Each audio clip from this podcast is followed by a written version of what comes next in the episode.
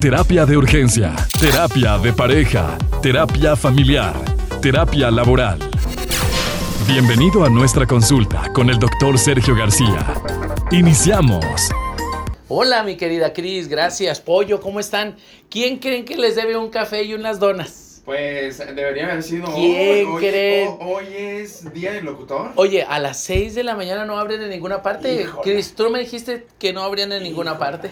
Eso es correcto, ¿eh? Corrígeme si me equivoco. Hay que prepararse. Pero sí les voy a traer. Mañana voy a venir con donas y con. Pero, pero como a las ocho y media de la mañana. Ok, para que sean recién hechos. ¿ok? Sí, por favor. Muchachos, hoy vamos a hablar acerca de los mecánicos. ¿Qué pasa con el tema de los mecánicos? ¿Cuáles son los pros y contras de ser mecánico? Mira, cuando eres mecánico principiante, naturalmente que estás en el proceso de aprendizaje y necesitas estar al lado de los expertos. Estar al lado de los expertos hace que poco a poco vayas desarrollando tus habilidades y vayas conociendo, comprendiendo más de los funcionamientos de las diferentes partes de, de los, de los automóviles o de los camiones.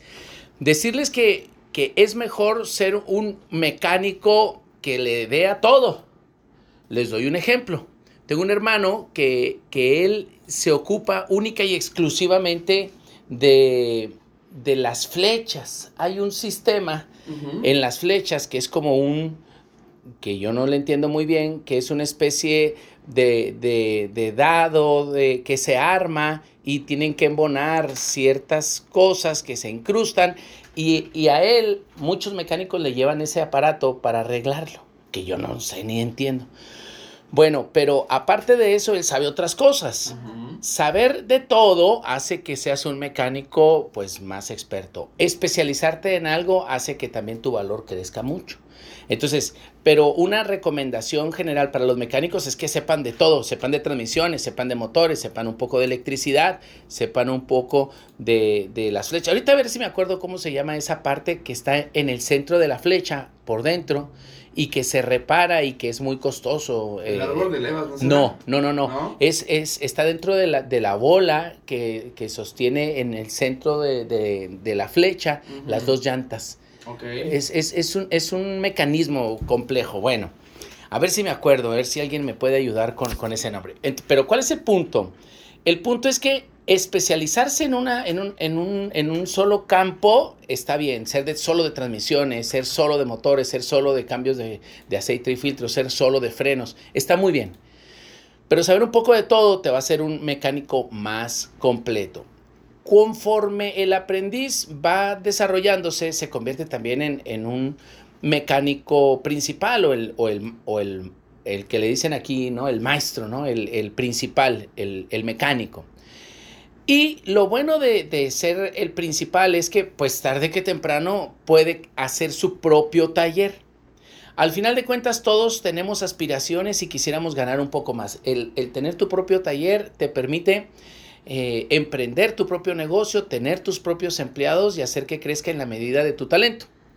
El problema de emprender es que hay que meterle dinero, hay una inversión en cuanto a la renta del espacio o la compra del espacio, tener el material necesario, eh, mm, naturalmente eh, tener las personas idóneas, tener la limpieza adecuada y cumplirle a los clientes. ¿Cuál es el problema del mecánico? El problema del mecánico muchas veces son las compañías. Cuando el mecánico no tiene trabajo y llegan los amigos y empiezan a comprar cerveza y empiezan a perder el tiempo, hacen que naturalmente los tiempos muertos del sujeto pues le den para, para extraviarse, para perderse. Y entonces el poco o mucho dinero que se gana se lo comparte con los amigos que vienen a tomar al taller. Entonces, esa es la razón por la que cuando vamos a los talleres mecánicos muchas veces nos encontramos al maestro, pero nos encontramos dos amigos de él tomando cerveza y viéndolo cómo trabaja. Porque es como, como un refugio. ¿no? Eso no solo pasa con los mecánicos, eso también pasa con los carpinteros, eso también pasa Es con los herreros. Sí, porque es el mismo lugar, ya saben a qué horas está abierto, puede estar abierto más tarde porque él es el que, el que lo dispone cuando es un, un negocio personal. Si te fijas, los negocios profesionales de mecánica tienen un horario concreto, no permiten bebidas embriagantes, hay una limpieza eh, eh, eh, extrema y los trabajos conforme van llegando, se van trabajando, se terminan, se, entregan y se paga.